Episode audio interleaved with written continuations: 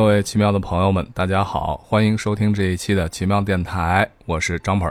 大家好，我是老蔡。大家好，我是 Vivi。今天是一个奇怪的组合啊，对我们三个好像第一次一块儿来录，是吧？对我想了想，我觉得这是我跟我台颜值最高的两位在一起录节目，深感荣幸。是吗？这是我们唯一的优点吗？这啊，呃，算是吧。当然，如果把体重我都不敢接，把体重加上的话，这会儿肯定？技冠群雄。行，我们今天要聊一部片子，这部片子其实是可能是李安所有的片子里面我最喜欢的一部吧，因为总共也就看了两三部这是江鹏唯一看过李安的电影。因此是最喜欢 啊，不是不是，我还看过《色戒》，《色戒》我也很喜欢，但是《饮食男女》呢，我是看过，一定是看过次数最多的，甚至不只是李安的电影，就是电影当中看过次数最多的电影之一啊，《饮食男女》。嗯，这是一部在一九九四年上映的一部片子，那么是父亲三部曲的，应该是第三部，对吧嗯，终结篇。呃，当然，这里面的父亲呢，就是朗雄所饰演的老朱。那么其中呢，他的这种纠葛，主要是跟他的家庭三个女儿啊，吴倩莲所饰演的朱家倩，杨贵妹所饰演的朱家珍，还有王玉雯所饰演的朱家宁。对，其实这个片子呢，因为它是李安的父亲三部曲的终结嘛，嗯李安嗯凭着推手《喜宴》，尤其是《喜宴》拿到了柏林金熊奖，所以已经走上了自己的导演的光明大道。嗯、所以这部片子其实卡斯阵容相当之强大，对演员阵容非常之牛逼。嗯，对，我也想说一下哦，我也是看了，应该是大于三遍的《饮食男女》。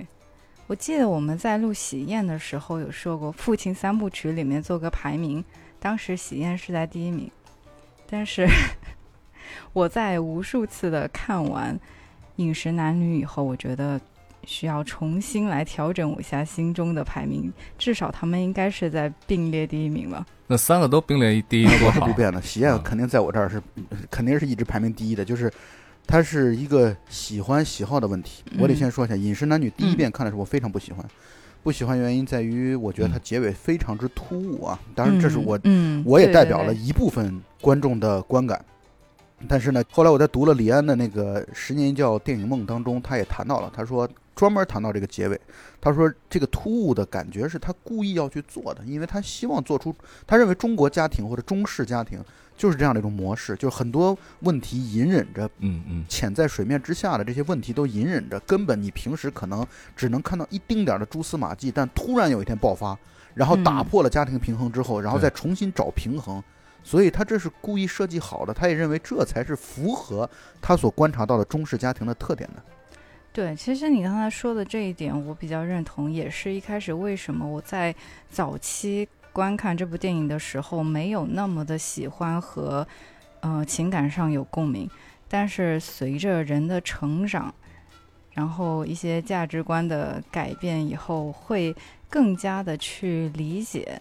李安在《饮食男女》中想要表达的那些人与人之间的隔阂，以及你说的最后的突兀，所以也能越来越理解你所说的这种突兀给我们带来的冲击。这种突兀其实也是生活本身。那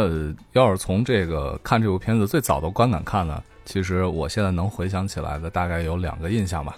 第一个印象就是菜很好吃，很好看，对，看上去很好吃嘛他，他的那个无你不觉得这数的佳肴，哎呦太硬了吗？太棒了，对，适合我呀，适合我啊，要不然怎么能体重绝冠我台呢？对吧？这是第一个。第二个呢，其实给我特别深的印象就是老朱啊，朗雄饰演的这位父亲，普通话说的特别好。你不觉得吗？他就完全没有台湾腔，其实也是非常符合那个时代的那个老人都是从大陆过去的一种状态。对，就对，就是为什么会给我这个印象呢？就是里面会听到这个特别好的普通话，会听到一些方言，比如说归亚蕾饰演的梁伯母，应该说的是湖南话是吧？然后之后我大概这片子看了能有五六遍，最起码的吧。然后也是跟刚才二位所提到的一样，就是每一次看的时候会发现很多的，一是细节，二是呢就能够把握出他这种情绪。或者说是李安导演他要反映出来的一种情绪，因为这个片子整个的故事看上去其实是那种，呃缓慢的进展的，从尤其是从一开始都是一种缓慢的进展的，然后他们之间的。就是你看了很多遍之后，才会慢慢的感觉到他们开始的之间的相处的感情，然后和他们最后的那样的一种感情，包括里面的感情的冲突、情绪的冲突，种种种种，它都是慢慢展开的，然后再给一个所谓的突兀的一个结尾。这样种情绪的一种变化、一种推进，其实也是会让人越来越喜欢的。呃，我刚那个话没说完嘛，就是我一开始第一遍的看的时候，你接着说，就是我会不喜欢这个突兀的结尾啊，但是我在。就是咱们复习的状态当中，然后其实这个片子确实是需要大概看了两到三遍之后啊，我就完全是特别理解，也会觉得其实并不突兀啊。无论是从导演的安排的角度来说，还是从这种情感，也确实需要一个转折式的爆发的这样的一种程度。所以它的这种转折其实是很自然，因为在这个前边的这个剧情当中。铺垫了特别特别多的应该使得最终有这么一个转折的细节，以及这个片子当中所一直嗯嗯嗯非常强烈的隐忍，说的通俗一点，用俗语来讲的话，这种情感憋着的这种性压抑的这样的一种成分在。因为其实李安的华语片啊，在我看来，性压抑是李安华语片的共同的，嗯，就是穿下来的主题。你无论从推手还是到喜宴，最直接让我最让我感受最深刻的其实是《卧虎藏龙》。我觉得《卧虎藏龙》它确实是一个武侠的故事，但是呢，最核心的要素是性压抑。就比如说李慕白对于这个玉娇龙的这样的一种，其实是充满了欲望，但是呢又不得不碍于自己大侠的身份的这样的一种压抑。所以李安的电影的特点，或者说他拍华语电影的这个。特色或者主题，在我看来全是不变的。嗯，没错。那其实这个也是非常符合刚才咱们提到的，说是这个中国传统或者说是华人传统当中的这种家庭之间的关系啊，这种压抑的关系。那么，其中性压抑是应该是最核心的吧，具有典型性的啊，最核心的部分。对，因为李安也说了嘛，他说这种家庭关系其实也是一种男女关系。只不过这种男女关系是带有一种很强烈的尴尬，带有一种很强烈的，就是难以言说的这种。尤其你看这个片子当中，老朱是一个官夫嘛，小女儿佳宁四岁的时候，他老伴儿就去世了，呃，也就是他一直独自一人的把三个女儿带大，现在都带的都已经成年了。在这过程当中，他当然是没有伴侣的这样的一个状态啊，再加上三个全是女儿，那本身在这种。成长的过程当中啊，包括性教育啊，包括男女之间的这种相处啊，他其实自己，你说老朱自己他会吗？我觉得他也不太会。所以呢，他对于如何去带好这几个女儿，他采用的方式很多时候是板起脸孔，干脆隔开的，就是主动的隔开的这种方式。然后其实也不是愿意去深入女儿的内心，完全不愿意。你看他在。跟那个老温他自己的伙伴谈的时候，他也说了，他不想去管这些女儿心里到底在想什么，他也不关心这个问题。你说他真的不关心吗？他只是觉得不会关心，干脆就不关心好了。就是你从这一点，你说到老温啊，就能看到他其实对待老温的时候的那种状态是一种，呃，平和的，然后是一种温柔的一种状态，对，放松，对这个词用特别对。但是他和他的女儿之间。明显感受他在在绷着，对对对对，他在绷着，就是绷着。和女儿之间的交流本身这件事情会让老朱觉得紧张，是，没错没错，有些无所适从。你说太对了，而且你不觉得吗？他其实这相当于紧张是双方的嘛，就一个巴掌是拍不响的嘛。这种紧张是的，是的，是的，彼此之间，所以他把这种紧张情绪啊，就父女之间的紧张情绪，其实传递给女儿之间了，所以导致三个女儿之间的关系，在我看来也是充满隔阂的，不够亲密的。对对。那鉴于这几乎是三十年前的影片了，那么我们也就不去仔细的从头到尾去捋它的剧情了，而是从人物的角度来出发，对吧？因为它的主要的人物其实也并没有那么多，而且我们刚才已经从老朱开始来聊了。那么我们就一个一个的聊下去。我们先还是来聊一聊朗雄所饰演的父亲老朱。那么老朱出场的时候，开场就是就是大厨献艺嘛，各种好吃的。刚才说过了，啊，老朱他本身呢是一个，他应该算是一个五星级酒店的一个怎么算顾问吧？就当年应该是一个主厨是吗？对厨师长吧，应该算菜谱，对，厨师长会了，然后现在算是一个顾问，就是，呃，感觉就是这个酒店有什么搞不定的，出了问题了，对啊，这种五星级酒店嘛，所以要把老朱拉过去救场。所以刚开场的时候呢，就是老朱的一个家宴啊，他的家宴的规格呢，就像五星级酒店的规格一样，一桌这个好菜，对，其实从一开始的这个家宴啊，首先当然是展示了一下老朱的技艺，以及呢他对对待这种做菜这件事儿的重视和认真的程度。就是你看，嗯明明只有四个人吃饭，但是他大概做出来了，我觉得有十五个人以上的这种 吃饭的规模，而且全是硬菜关键是全是硬菜，就是里边儿好像 类似于像什么佛跳墙之类的这种，就是满汉全席式的家宴，他每次都是搞这种满汉全席式的。对对他特别喜欢搞这种复杂的东西，基本上可以理解为就是一天到晚没事儿就在研究这种 厨艺式的东西。对，而且电影里也可以看到，他的厨房是特别讲究的，刀具在墙上嗯大概就摆了有、呃五六十把吧，然后他们的那些 呃原材料鸡鱼都是现抓的，可能也是经过严格的挑选。的，现从蛋里孵出来的，从蛋里开始精心照顾的。但你可以看到，就是他们吃饭的这个过程啊，是你看老朱啊，他其实只负责做，不负责吃。就是他呢，在这个饭桌上呢，就刚才我们也谈到了，他总有一种非常强烈的隔阂，他跟女儿之间对。不交流。我能理解，就是第一，他不会交流；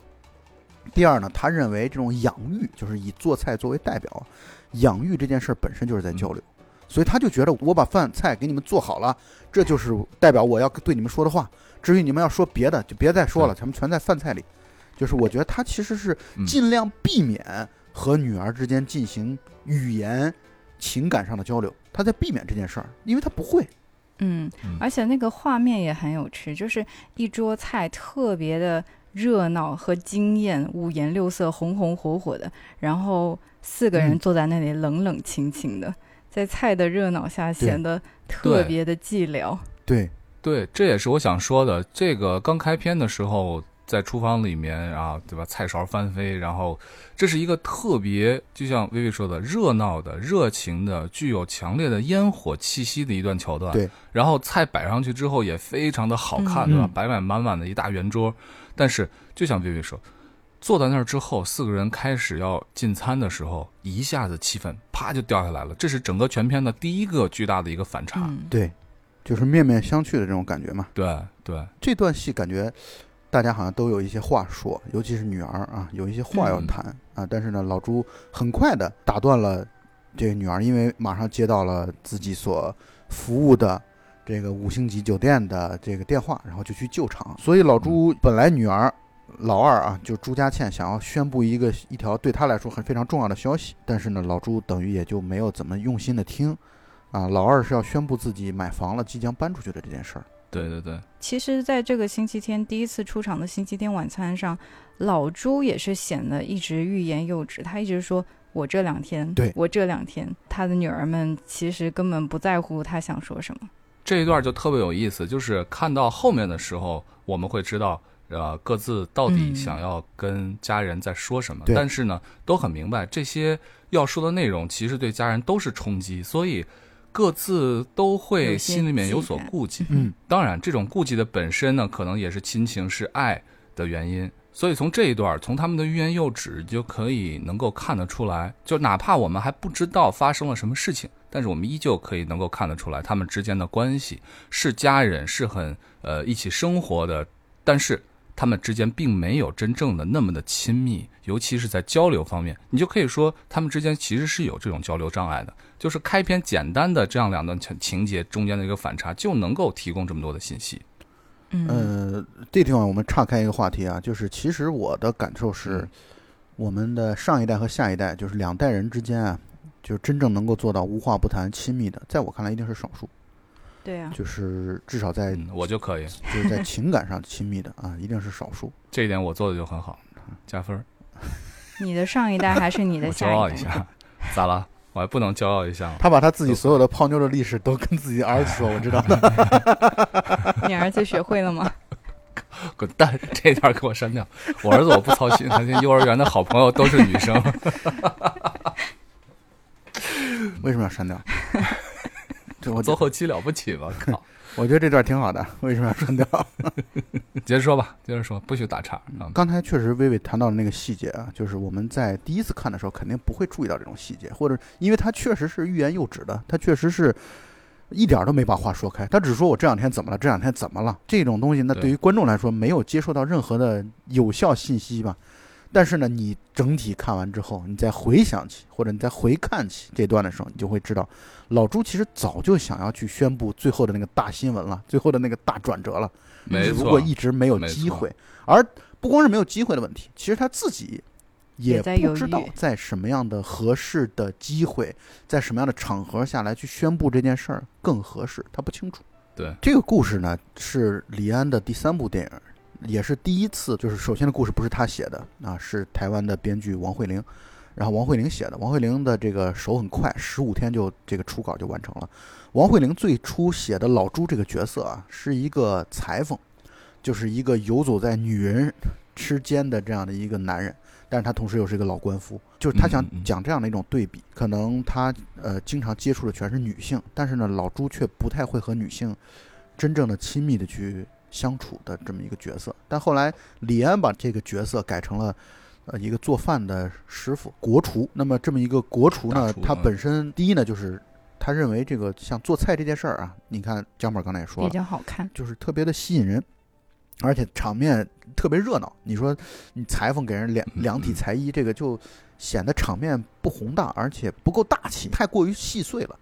但是做菜这件事儿啊，叮叮当啷的切菜切肉的、捕鸡杀鱼的什么的，这种东西它就会有很强烈的画面上的好看。第二点呢，就是它本身做菜就是更加映衬了这个片子当中饮食男女、食色性也。他也说了这么一句话嘛，他说做菜做饭啊，它其实是台面上的东西啊，而性这件事儿是台面下的东西，所以它本身通过这种。这种上下的对比，或者说明暗的对比，他觉得这个对比起来更强烈，所以放在这里，那就对于“饮食男女”这个词会有更加强烈的体现。那我觉得改得好，那嗯确实应该这么改嗯，啊，又好看，意味又更明对确。，而且呢，这个和量体裁衣做裁缝不一样。这做裁缝这件事情，一百个家庭里面可能能不能有一个人是在做这个行当的都不一定。但是做饭和我们的生活非常非常的贴近，对，没错。所以嗯这个东西，这个片子本身，包括它的这种家庭关系，其实就特别贴近我们普通人的家庭。对嗯，就是很有代表性。对，烟火气因为刚才咱们说了嘛，咱们从人物角度说嘛，嗯老朱这个角色呢，啊，他关系特别好的是叫老温，这老温呢是他的嗯，可以说是一直同事嘛，关系非常好。刚才姜妹儿其实也提到了，老朱在和老温一起喝酒啊啊，然后嬉笑打闹的过程当中，才是最放松的。他就像是老温的一个对。兄长，这老温是像是那种特别没溜儿的那种那种兄弟，但是呢，跟老朱在一起，他们俩彼此都达到了自己最好的状态，就是都都能够很放松的来去相处与交流。老温嗯可以说是老朱唯一一个这个可以说心里话的人，他可以把自己的心里的包括抱怨啊，包括不满，包括困惑，他都可以在跟老温喝酒的时候去谈出来。所以老温对于老朱来讲是一个特别重要的一个一个交流对象，也是他唯可能唯一的交流对对象。对，即便是第一次看这部电影的时候，看到老朱和老翁在厨房里面喝酒聊天的那个特别欢乐、特别呃敞开心怀的那样一个场景，也会让人隐隐的担心，因为他们两个好像就是表现出来是一种彼此的精神支柱的那个角色，然后他们两个年纪又大了，看到他们两个的年龄，然后在这样子一个欢畅的环境里，会让人不禁隐隐担心，像这样子的依靠，像这样子的伴侣，呃，如果突然之间失去了，那人生会发生什么重大的变化？会多么的失落？就是即便是在第一次看的时候，也嗯会给我这种担心。但是你要说第一次看啊，我第一次看大概是二十来岁的时候看的这部片子，呃，就是确实是有些很多东西呢看到了，但是呢体会不到。嗯比如就说老朱和老温，那么人到中年之后呢，才真正嗯能够体会到，到了这个年纪，还有一个能够去吐露内心深处的情感、秘密、困惑等等感情。能够吐露这样这些东西的这种朋友是非常非常难得的。这跟年轻的时候那些玩伴是玩伴儿是完全不一样的一种概念，就当年还没有办法这么深刻的来体会。江门的北京话确实退步了，他已经不知道自己儿化音应该加在哪里更合适了。真的是不太行了。以前啊，那简直是挥洒自如，现在还要掂量一下。对，其实也还成啊，其实也还成。嗯，确实是没有那语言环境了，知道吗？今 儿中午吃西红？柿炒鸡蛋。接着聊。对，说到这儿，咱们插一句啊，就是好像这个做嗯播客的，还有北京腔的特别多，对，是啊，可能就是因为可能是闲的吧。对，也可能北京腔本身就是更适合这种聊天的这种方式吧，也许。嗯，咱们首先说一句啊，老蔡我说的这些呢，没有任何地域歧视的这个意思没有没有，在啊，反而是嗯地域夸奖。咱还是多说两句老温吧，就是他从这个片子刚开始到这个地方，其实是还是整个的开头的部分嘛。嗯，但是就在这个时间里面，他其实已经表现出来了好几次的反差，从做饭到吃饭的这种气氛，然后呢，又到从这个老朱和他的女儿之间的这种交流的隔阂呢，再到老朱和老温之间的呃这样的一种亲密无间。对就是这个片子，你仔细的琢磨一下，仔细的看过来，前面有说过嘛，剪得很碎，对吧？蒙太奇的这种方法，那么他在不同的场景之下，每个人所表现出来的那种状态，他们之间都会有这种或大或小、或深或浅的这些反差在里面。对，没错。这个就是这部片子很值得多次去看的一个原因之一。嗯，是。那说到老温了，咱们已经引到老温了，咱们就稍微多说一点啊。老温呢，其实他和老朱他们家应该关系是非常非常近的，但是呢，其实真正表现和这个温伯伯的关系，在他的女儿当中只其实只有佳倩，也就只有老二，就是老大朱家珍和老三朱家宁与温伯伯之间，其实在片子当中啊，可以说完全没有任何的交流，只有朱家倩。你看朱家倩嗯在老温第一次可能心脏不舒服，然后去住院，他去医院探望，嗯你可以明显感受到那个朱家倩的这种着急，然后以及呢见到老温之后，两个人亲昵的，因为朱家倩也已经是成年人了，就三十岁上下的这么一个女人了。但是跟老温之间还能够做到亲吻脸颊这样的一个，就是可以说超出了成年男女的这种普通的关系的，那就可以明显感受到他们其实老温可以说是看着三个女孩儿一步步长大的，所以他们这种亲昵的这种模式是没有发生过变化的。但是你看老朱和自己的女儿之间，就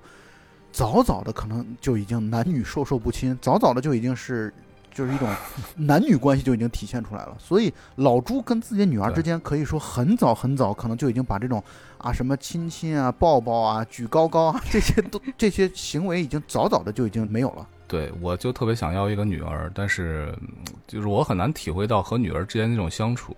那老蔡，你觉得你以后应该和你女儿应该是怎么一种相处方式呢？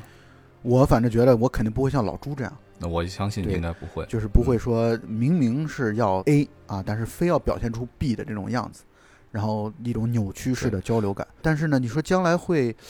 大家能够亲密到什么程度，我真的不好说，我不知道，因为这件事儿应是一个嗯双方的问题，而且再加上我闺女现在还小，就是我觉得我们现在都非常非常亲密，这是理所当然的。但是你说他等他到了青春期，然后包括他成年了之后，他是会有多大程度的去反感与父母之间的这种过度亲密的交流？我现在也不知道，因为可能每个人的情况也不一样，所以只能走一步看一步。对，所以就像这里面朱家倩，然后去看望老温这一段，我印象非常深刻。嗯我当时就感觉，哎呦，其实不是因为这个姑娘她本身冷漠，对或者说也不是因为老朱他本身冷漠，因为可以分别看到老朱和老文、朱家倩和老文他们之间的这种亲密的这样的一种嗯交流和关系，那么就会想到为什么这个朱家倩和他自己的父亲却是那样的一种状态。我觉得这段给人感觉就是，反正至少对我来说是印象非常深刻的。他和老文这种亲密的这种表现，嗯，嗯，包括交流，交流也很顺畅，能够看起来。对，薇薇，你能谈一下这段吗？其实像 Jump 之前说的那样，为什么他们两两跟老温之间可以那么没有隔阂的去表达自己的情感？其实这个用一个数学公式去推的话，也可以看出来，呃，老朱跟朱家倩他们之间的关系，其实我可以这么说吧，其实这个女儿是最受自己的父亲真实的，然后那个朱家倩也是所有孩子中。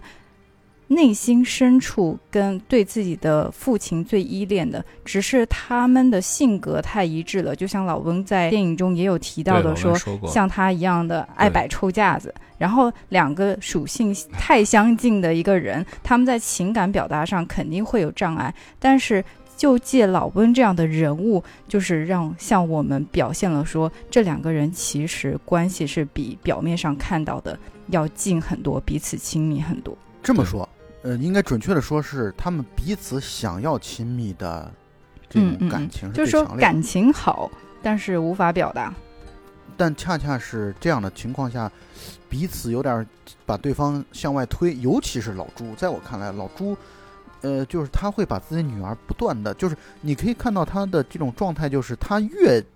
重视的人，他可能越板着脸。他越不会去很温柔的一种表达，我讲的是父女关系之间啊，我非常同意刚才薇薇说的一个观点，就是他在这三个女儿当中最喜欢的其实佳倩，因为你可以看到他的老伴儿其实就是用吴倩莲的照片来去摆出来的，就是老二是从外貌上最像自己老伴儿的那个人。其实我们都可以理解为，就是你说父女之情啊，它其实远远。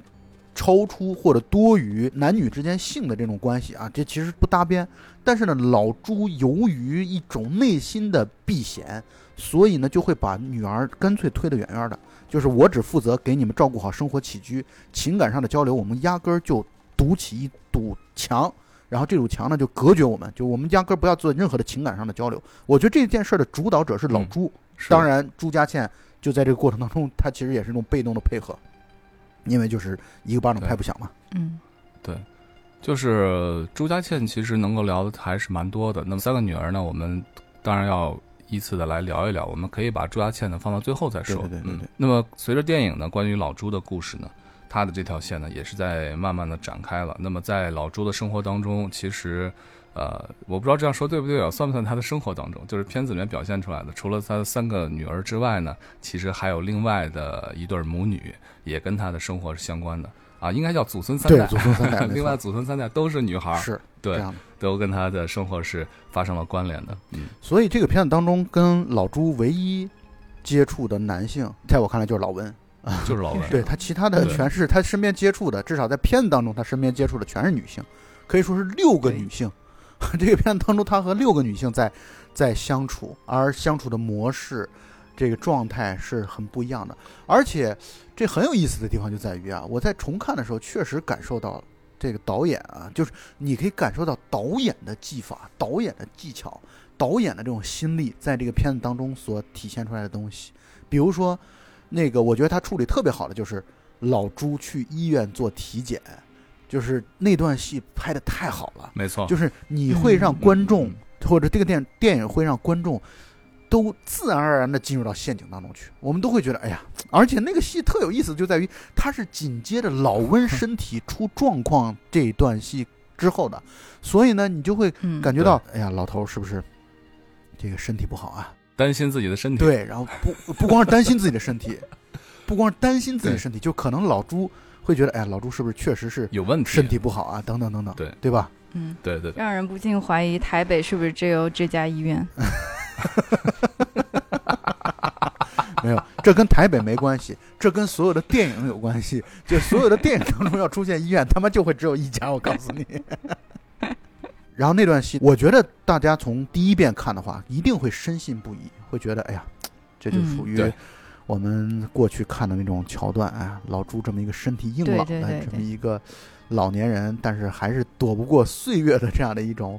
这种流逝啊，所以他可能身体出了一些状况。插一句啊，你说的这个老年人，你觉得他多大？里面说他年龄了没有？大概六七十岁吧。我们就会立刻脑补啊，脑补到的情况就是，哎，老朱接下来可能要跟病魔去做斗争了，然后他怎么去面对这几个女儿？我们就会。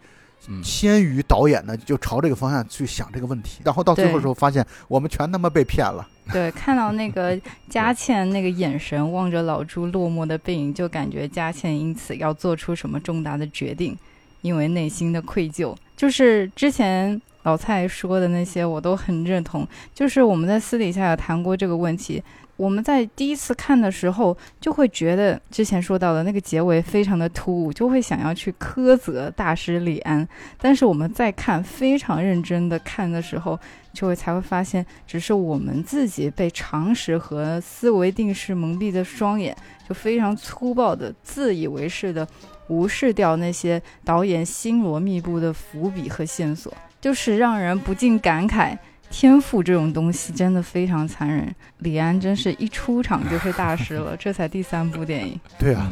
是，就是毕竟是一个出道就是豆瓣八点四的人。这句话。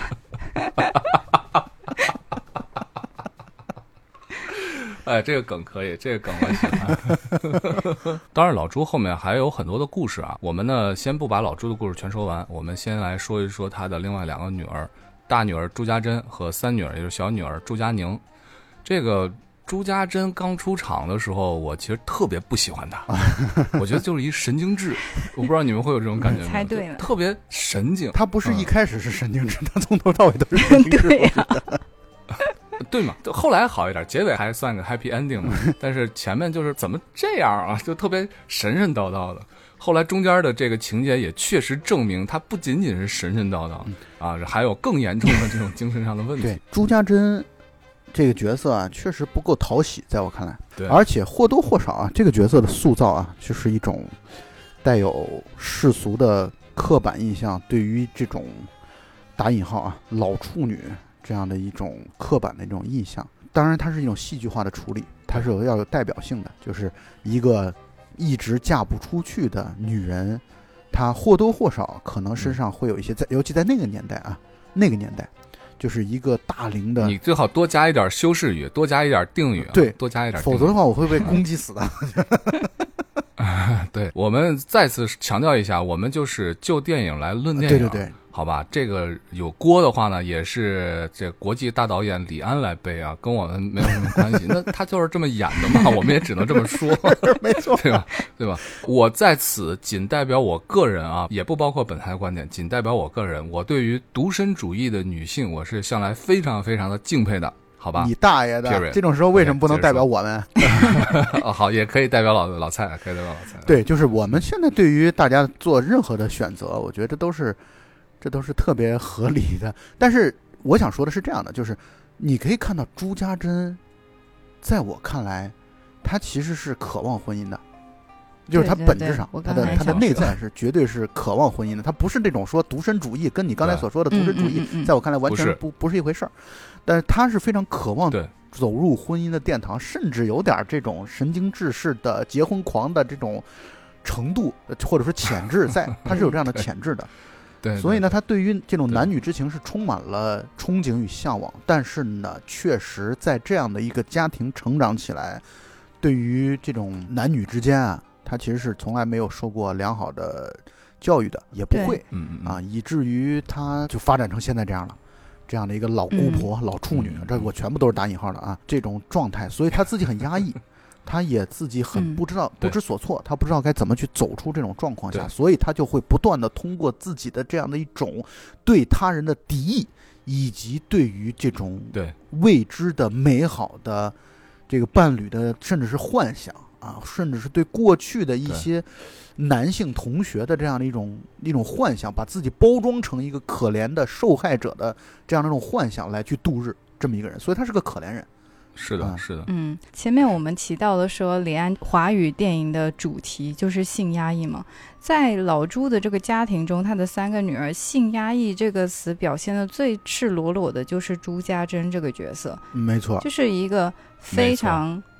我看到是一个非常偏执的基督教徒。然后从他在呃教堂做礼拜，在学校里面上课，他是个化学老师。在学校里上课的这些场景，都给人一种与爱情绝缘的这种一种状态，也从他的一些着装打扮中给人这样的感觉。所以，我们可以从朱家珍那个角色，你说到压抑啊，二位都说到压抑，可以再深挖一下。前面也提到过，就是片子里面的设定呢，老朱丧偶的时候呢，他的小女儿是四岁。对。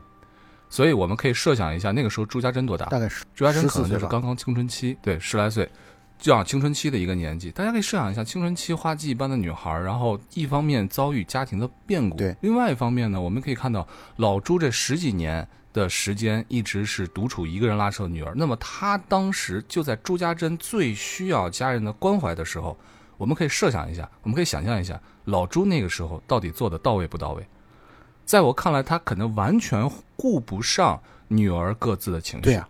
而那个时候，小女儿朱佳宁，那就是妈妈不在，当然很可怜。但事实上，她内心深处不会产生那么深的波澜。而一个十几岁的一个花季少女，十几岁的一个青春期的一个姑娘，那个时候她所需要承受的东西，可能远远会超出老朱这个父亲所能设想到的。嗯，没错，确实如此。这是这是我觉得可能是朱家珍的一个第一个原因啊，就是她的情绪的变化。第二个，刚才薇薇提到了基督教，我觉得基督教这个设定呢，它也一定不是随便设定的。那肯定，我是这样想的，虽然导演没有明说，但是我是这样想的，就是朱家珍入教实际上是给自己对于自己的不管是性压抑也好，还是其他所有的情绪的压抑也好，他给自己的这种压抑找了一个理由。入了教之后，他所有的这种压抑，他都可以认为我是应该去压抑的，嗯所以他就可能不会让自己觉得变得那么的痛苦。这一定不是随便来设定的。，对你看以上这段就看出来，这个确实看了五六遍的人，这个思考还是很深入的。还不相信吗？意思是 虽然 真看了。虽然对于剧情可能很多剧情的细节顺序已经记不太清，但是想要了解的重点都已经了解到了。那绝对的，那绝对的。对于呃也是也是，关键是二位启发的很好。关键对于江鹏这样的人，其实说白了，看一个电影一两遍啊，那找到精髓呢，对他来说简直易如反掌。那看五六遍呢，还不得成仙儿了？我不用看，我都可以录节目，开玩笑。在这儿呢，给大家说一个小的一个小彩蛋吧，就算是听到这儿，朋友们，呃，这个以前呢，我们在一块儿呢录了一个片子，我老蔡还有小吉一起录的那个什么松子啊，呃，可怜的松子的一生、啊，松子，我没看过那个片子，我没看过那个，但是 愣录，但是江本确实在录之前，他看了一下那个七分钟解读松子一生的这么一个，看了这个短片之后，然后跟我们愣是啊，哎这个能聊的风生水起。啊，这件事儿呢，当然是不值得骄傲的。我其实还是很这个欣赏老蔡这样前面做很多准备，并且我认为这个确实是应该的啊，就是从认真做事儿这件事情来看啊。但是 那有的时候，哎呀，好吧我也不给自己洗了，天赋就是很残忍的看一。那没办法，就是有天赋就是这样的。但是这部《饮食男女》，我是真的看了好多遍，我真的对，刚才那段的说法确实能够强调一下，证明这件事儿啊。顺回来，我觉得江鹏刚才关于这个嗯，朱家珍信基基督教这个问题，我觉得说的特别的好，确实是他真的是通过这种方式来给自己的这种性压抑和保守的提供一种注脚啊，就是解释啊，完全一切就都能说得通。而且你们应该注意到了一个一个问题，就是这个片子当中啊，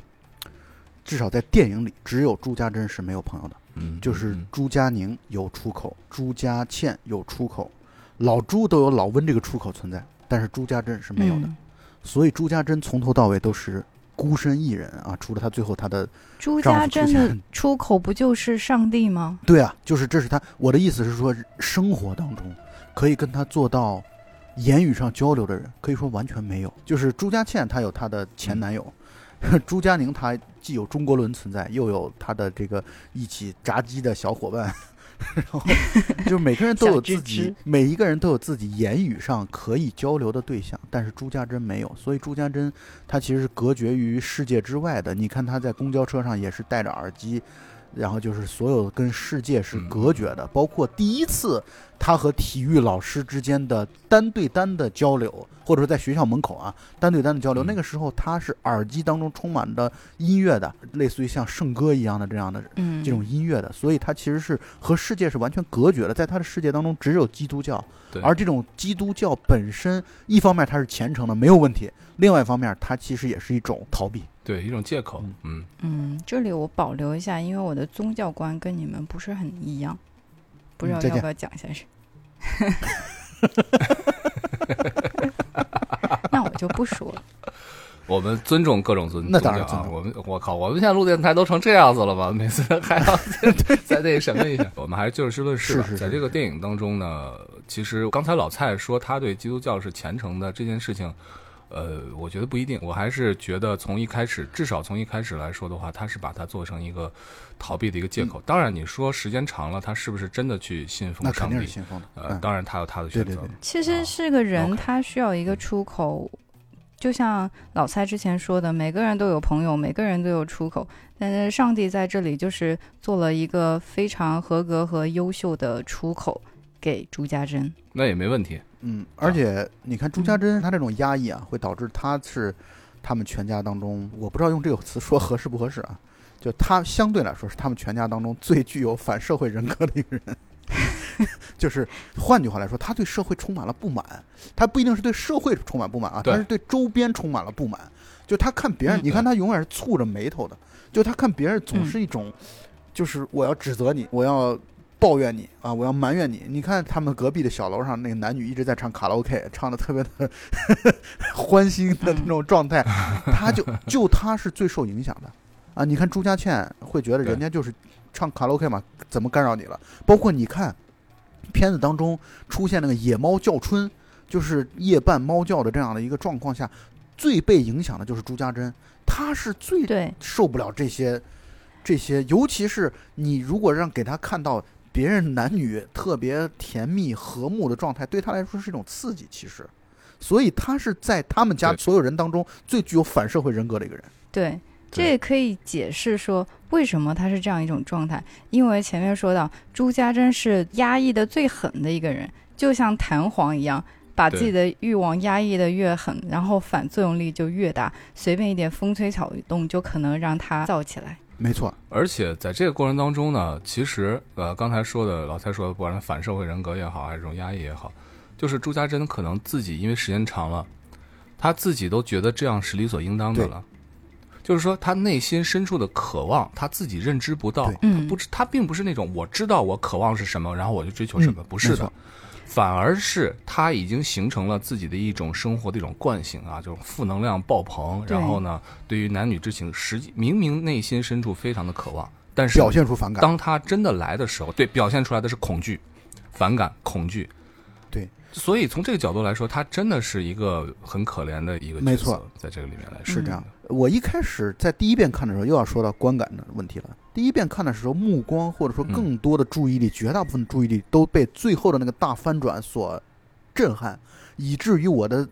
这个情绪啊、想法啊，都是在想，哎，这个转折怎么回事？这个转折怎么回事？一直在陷入到这样的一个思考当中。但其实这次我在重看的时候，我会对于朱家珍身上的剧情上的这样的一个巨大的翻转与转折，我觉得也是相当之震撼的。就是他从一开始设定了一个他过去的过往的故事，就是她是被男朋友甩了的，然后她被男朋友甩了之后，以至于一蹶不振，然后可能九年都没有再去交过男朋友，这样的一种她不相信男人啊，然后这个男人是一个负心汉啊，等等等等，这一系列的这种过往的我们看到的这样的一些桥段，但是呢，你嗯。会在这次看的时候会发现到，哦，原来他的这个关于成大化学系的同学把他甩了的这个故事，是他自己虚构出来的，是他自己幻想出来的。对然后甚至的那个男主角，也就是赵文轩的这个，在这个故事当中的赵文轩的这种角色，真正出来澄清之后，李凯对李凯澄清之后，你会发现，哦，那么他一切都是假的，都是幻想的，根本就不存在这么回事儿，人家根本就没有甩了他，人家的女朋友不是他，人家的女朋友是跟他关系最好的那个锦凤，而且嗯，我这么说，现在再重新看的时候，你会相信李凯说的版本是真的。就是李凯虽然是个花花公子，而且他本身也很帅，就赵文轩在喜宴当中啊，这个非常出彩，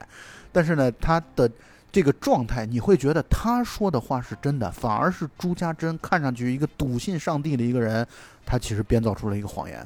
啊，那这个剧情上的嗯。这种翻转与震撼，在这边看的过程当中，我觉得也震撼到了我。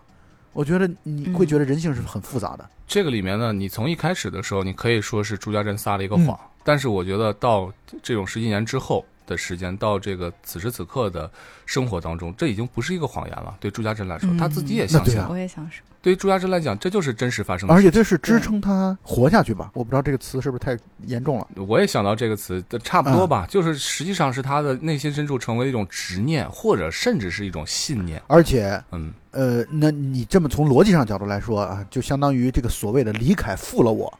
就是李凯负了我之后，所以我的痛苦或者说我的现在一切的不幸都是李凯造成的。而李凯造成这种不幸之后上帝救赎了我。对这一系列的就是全部就都就通了。从朱家珍的生活的角度来说，对嗯，我觉得一些受到重创，然后找不到原因的，陷入那种精神或者是情绪的错乱的人，他会想把自己变成一个呃完美受害者的形象，即便只是在自己的心里，这样他就不用去承担，不用去想那些原因为什么，是的，是的，对对他自己也是一种解脱趋。利避害嘛对。然后也不用再去想自己需要做出什么样的改变，反正这个世界上对，在反正就自己做的是过得糟糕。不是我的问题。所以说到这儿，我们要稍微说说正能量的问题。就是我建议我们的听友们、我们的朋友们，千万不要这么想这个问题。就是我在讲课的时候也经常说了这么一个观点，就是永远先从自己身上找原因。就是我们无论什么时候，就是你的生活过得不好或者怎么样，你先从自己身上找原因，然后再去说其他的。不是说你只能从自己身上找原因，对，但是呢，你至少你先从自己身上找原因，先做出自己的改变之后，然后再来谈其他的。这样的也许你会过得更幸福一些。所以老蔡这个意思就是，如果听众朋友们觉得我们的电台不好听，哎，都是我们的，都是我们的错啊，都是我们的错啊，不是各位。那当然了，对，因为先从我们自己身上找原因嘛。但是我觉得这个导演李安还特别有意思，就是他从开始的时候呢，把朱家珍设定成为了一个这么不讨喜的这样的一个角色，下手挺狠的，是其实各种让人令人厌倦。但是中间呢，却给朱家珍了一个非常好的一个转机对，就是他遇到了他们学校的一个体育老师，这体育老师啊，这很有意思。体育老师一看就是那种挺挺会撩啊，这是第一啊。第二呢，就是啊，第二呢，就是体育老师一看就是那种比较没心没肺的一个人。就感觉是个土憨憨，对他跟朱家珍完全是生活的反面，嗯，就是呃对对于体育老师来说，就是今天发生再不幸的事儿，我睡一觉，明天全好了，就是 心里不装事儿，心里不藏事儿的这么一个人。对，那从里面他设定的那个打球、打排球，然后胳膊脱臼这件事儿就能看出来，这个朱家珍其实还有点紧张，然后人家自己咔咔就给安回去了，就是就对，然后就老伤没，事儿。关键是他那个 就是安回去之后，马上又投身到了打排球的那样的一个状况当中，对，就对就是没心没肺了。那个体育老嗯师的眼神里就写着没有烦恼。而且你看特有意思的就在于，这个让我现在在重新看的时候印象特别深刻。你看他后来体育老师因为和朱家珍最后结成连理枝，然后两个人结婚了。因为一开始的设定是朱家珍需要找一个同样是基督徒的教友，然后来去结婚，以至于他在嗯结婚的那一刻，嗯其实他妹妹问他说：“哎，他是他信基督吗？” 然后朱家珍特别自信的说：“他会信的。”然后特有意思的就在于后来她的老公就是明道，就是体育老师受洗的时候，你看他那个表情笑的，就是他那个他那个欢欢乐的那个样子，就一点都不严肃，他就感觉像是被对。被人摁到了那个受洗池当中，然后出来之后一种得意的，就像拿到了冠军一样的那种兴奋感，他就感觉到他和这种基督教的这种庄严肃穆的这种氛围其实是有点格格不入的，但是也体现出来这老师的乐观，这个老师就怎么都行，嗯，这个老师就属于反正我怎么样生活都能对，别说基督教邪教都行。对，没错。所以，这个体育老师和朱家珍真的形成了极其鲜明的对比。那我也可以理解为，至少在现阶段看起来，老师和朱家珍两个人应该会比较幸福的生活下去，因为他确实，他作为朱家珍的反面，才最容易或者相对来说能够把朱家珍从自己的这种思维的泥潭当中去拯救出来。嗯，所以，最终拯救朱家珍的其实不是基督教，最终拯救朱家珍的应该是她的老公。是爱情。对，所以我们可不可以说，其实朱家珍的结局，单从片子上来看，是最为完美的一个结局了？也可能老三朱佳宁的结局可能更好吧，因为他们俩更怎么正常，看出来更正常更好呢一？些。更正常一些。更更正常不代表更快乐呀。那对朱家珍一开始的时候，她是那种特别乖乖女的这样的一种性格和生活模式。你看她坐公交车，带着，Workman，每天中规中矩的，可以说两点一线的来去特别无趣的生活。但是你看体育老师出现之后，他的生活充满了很多的活力。你看他体育老师出现第一次跟他见面，呃，除了在学校当中帮他让他去捡球之外，捡排球之外，那体育老师第一次跟他面对面的交谈，其实是学校门口，体育老师骑着摩托出来。那我觉得那个摩托的潇洒对，那个轨迹啊，就是有点天若有情的意思啊。这个这个那个摩托车的那个轨迹啊，它其实给朱家珍的内心投下了一个巨大的涟漪，就是他会觉得啊，我生活当中原来有这么，就是其实那个明道那个老师并不帅，但是呢，对他来说，他就像白马王子的骑着白马出现一样。我觉得他从还有点谢顶。他从他只是发发际际线高而已 点。高。高到后脑勺了都。呃，嗯所以没事，你接着说。你就会嗯感觉到他在那一刻他的春心荡漾。啊，后来有一个小的细节很有意思的就是，他不断的收到各种情书嘛，他在收到各种嗯情书，然后，而且那些情书其实都是从日常的这种情歌当中来的嘛。我觉得他一方面他其实很生气，但另外一方面他很享受。你们一定看出这点了，就是朱家珍在收到情书的时候，他其实内心是非常享受的。对，哎，我是这嗯么理解的，在朱家珍以为的那个爱情里面，渐渐进入了。真实的爱情这段过程其实拉锯了很长，然后一直啊是导演在给你长一点，然后退回去那种慢慢推门进入的感觉。其实朱家珍是非常享受其中的，而且这爱情的成分带给人的兴奋和快乐的值是最高的。相比三个姐妹，其他的姐妹，佳宁她就是一个小孩，青春期的小孩，就是那种呃现代爱情，再加一点校园风的那种感觉。然后佳倩的话，就是都市女性，现代都市女性，然后会拥有一些炮友吧，就是爱情情欲对她来说就是家常便饭。用的特别牛逼了，一些这个词用的对，可以看出来。所以这个爱情对于佳倩来说，可能就是在她心里掀起的那种涟漪就没有这么的大，甚至可以说是几乎没有，很难让她感受兴奋。呃，你看到那个情书的那段啊，有一个特别有趣的画面，呃，而且你可以感受到，呃，导演确实在这个过程当中啊，他导演的技法啊，在无数次的在体现，就是导演这种狡黠，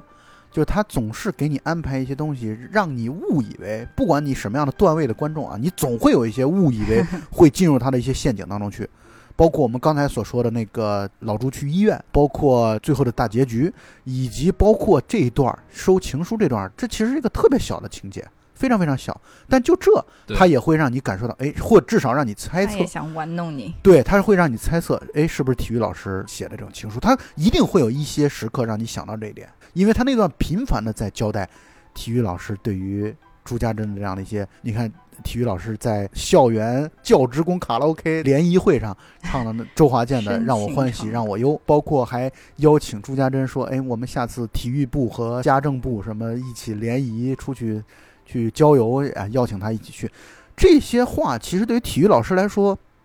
呃，我们从对于体育老师这个只言片语的描写当中，我们可以看到，体育老师对于体育老师来说，可能他邀请朱家珍，还是邀请什么朱家明，还是邀请什么呃李大麻子，没什么区别。对他来说，对，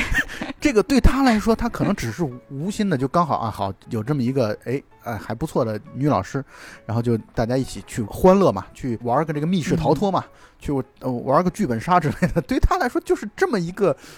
简单的一件事儿而已。但是呢，你在朱家珍的身上会觉得啊，这就是在男朋友在向我示爱，所以以至于那段时间撩拨我。是啊，所以那段时间你看到情书的时候，你会不自觉的会想到说，哦，那会不会有那么一丁点儿的可能是体育老师给写的情书呢？关键特别好玩的在于，当朱家珍内心笃定笃信这一点的时候，他其实观察了一下自己教研室的那些老头儿们，特别好玩儿。他看了他们那些老头儿们 哎喝茶的那种，然后包括用手指蘸了一下唾沫，然后翻学生的 作业本改批作业的那种状态，我觉得特别的传神这段。对，前面也说到，体育老师这个角色其实就是一个铁憨憨的形象，他根本不会去想那么多，所以他们两个的爱情，在朱家珍看来，在他的幻想中，这这里其实还是又是另外一个幻想，在他的幻想中，一直是体育老师在靠近他，在主动的去追求他，但实际上现实生活中。一直都是家珍在把握主动权，把那个铁憨憨没有想法的铁憨憨推入爱情的谷底。对没错，是这样的。就是我们都认为好像是体育老师在撩拨他，但其实 这一系列的最后做局者是 朱家珍本人。对，而且你看他，其实他们俩真正好上是什么时候啊？好上就是朱家珍收到了无数次的情书，后来知道是学生来去调戏他，或者是学生来去开他的玩笑，啊，然后他在全当着全校的面，在学校的广播啊，然后拿着麦克风，然后跟全校来去来去喊出说你们敢做不敢认啊，然后这么写情书来去戏弄我等等等等，他在发怒嘛。呃，我就说了嘛，你看他这个时候，他就是他身上带有这种反社会人格。你看这种事情，你说朱佳宁会做吗？朱家健会做吗？我认为他们都不会。他们其实碍于基本的朴素的社会这种交往的常识，就是他不会做这种事，反而是像朱家珍这样的，其实不太会跟人交往的人，他才会做出这样的事情来。所以就把事儿闹大嘛，嗯说白了，就是看上去似乎不近情理的把事儿闹大。因为他没有那种稳定的有代价的社会关系，无对。所谓。是，所以他表现出来这件事儿之后，后来原来才知道，哦，是学生们写情书来戏弄他，然后体育老师来安慰他，安慰他的时候，他转身就伏在体育老师的肩头，然后就开始哭，然后你可以看到那个时候的画面，体育老师是一个特别惊愕的一个表情，这怎这怎么发生的？这怎么回事？体育老师本来是出于同事之间的关系，或者比同事稍微多一点嗯朋友之间这样的一种关系来去安慰他，仅此而已。体育老师本来其实只是出于这样的一种非常朴素的理由去安慰他，结果没想到你竟然首先 先把我 摁住了，然后在我肩头来哭，后来竟然没想到朱家珍主动的来去亲吻体育老师，体育老师这个时候乐呵，好了，有人送上门了，那刚好。好吧，好吧，对体育老师来说，他其实才是网中当中的猎物，所以啊，一个猎手最牛逼的是这种角色，或者最牛逼的这种出现的状况，就是以猎物的身份出现的。那朱家珍就诠释了这一点，我觉得。对，体育老师说：“我把你当朋友，你他妈想睡我，就是这个，完全没有想到啊！” 既然你想睡我，那好吧。所以我觉得这个李安啊，其实对朱家珍这个角色到后面的时候是一个相对于给他了一个很好的一个啊，就尤其是比起他之前啊，是给了一个很好的一个转折。由于时间的关系呢，我们先录到这里吧。那么接下来有很多重磅的情节，还有很多很有意思的细节和线索，我们留在下一期再跟大家一起来探讨。欢迎大家来收听这一期的节目，以及继续收听下一期的节目。非常感谢大家。那么这一期先到这儿，下一期再见。而且我的感觉是，本来说我们一起搞定啊，但是在跟你们对撞的过程当中，其实有很多的细节我注意到了，我没注意到的，然后你们注意到的，等等等等，才会激发出来我们必须要两期的内容才能承载起我们这期节目。啊所以下期见。好，下期见。拜拜，下期再见。你我相逢在黑夜的海上，你有你的，我有我的方向。你记得也好，最好你忘掉，在那交汇时互放的光亮。